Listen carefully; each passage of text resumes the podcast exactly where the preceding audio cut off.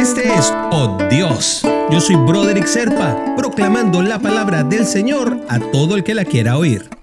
El devocional de hoy nos remite a Lucas capítulo 12 versículo 15. Y les dijo, mirad y guardaos de toda avaricia, porque la vida del hombre no consiste en la abundancia de los bienes que posee. Y esto es uno de los predicamentos más importantes que tienen los cristianos, ¿no? Que empezamos a creer que porque Cristo decía este tipo de cosas, cualquier prosperidad es mala. Evidentemente hay un pasaje de la Biblia, Mateo 19, que dice, es más fácil que un camello pase por el ojo de una aguja que un rico entre en el reino de los cielos.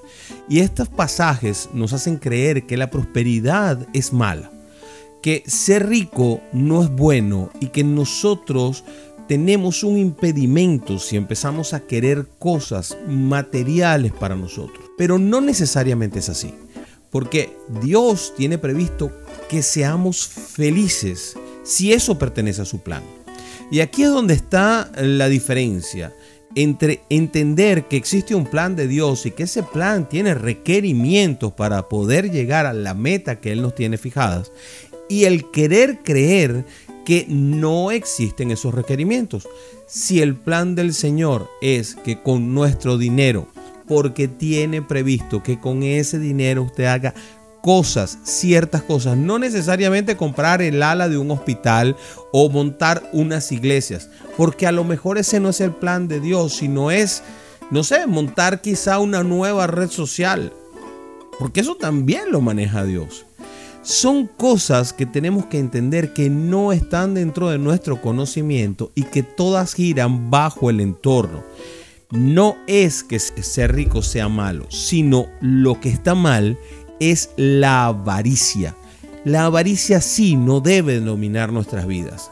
De la misma manera que el mundo no debe dominar nuestras acciones, uno tiene que evitar que la avaricia tome un papel primordial y fundamental dentro de lo que somos.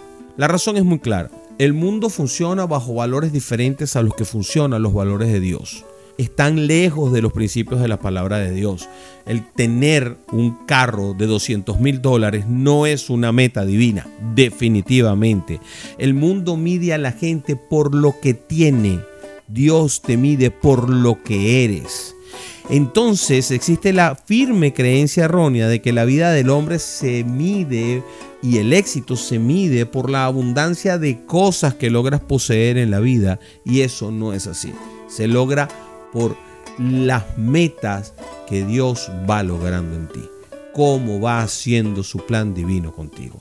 Entonces no ambiciones, no avaricies el dinero y las cosas, no ambiciones lo que tienen los demás, no es necesario.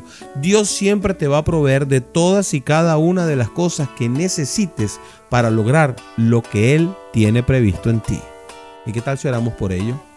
Padre, te pido que me guardes de la avaricia, Señor, y de su hermana la envidia, eso que hace que nosotros querramos tener todo lo que tienen otros a los cuales envidiamos. No nos permita, Señor, estar detrás de cosas. Permítenos estar detrás de tu gloria, Señor. Ayúdame a darme cuenta de lo corta que es la vida y la inutilidad de vivir por las posiciones terrenales que no me van a servir en tu gloria, Señor. Permite que lo entienda y que entienda que mi mayor recompensa está en tus promesas eternas. En el nombre de Jesús te oramos. Amén, amén y amén.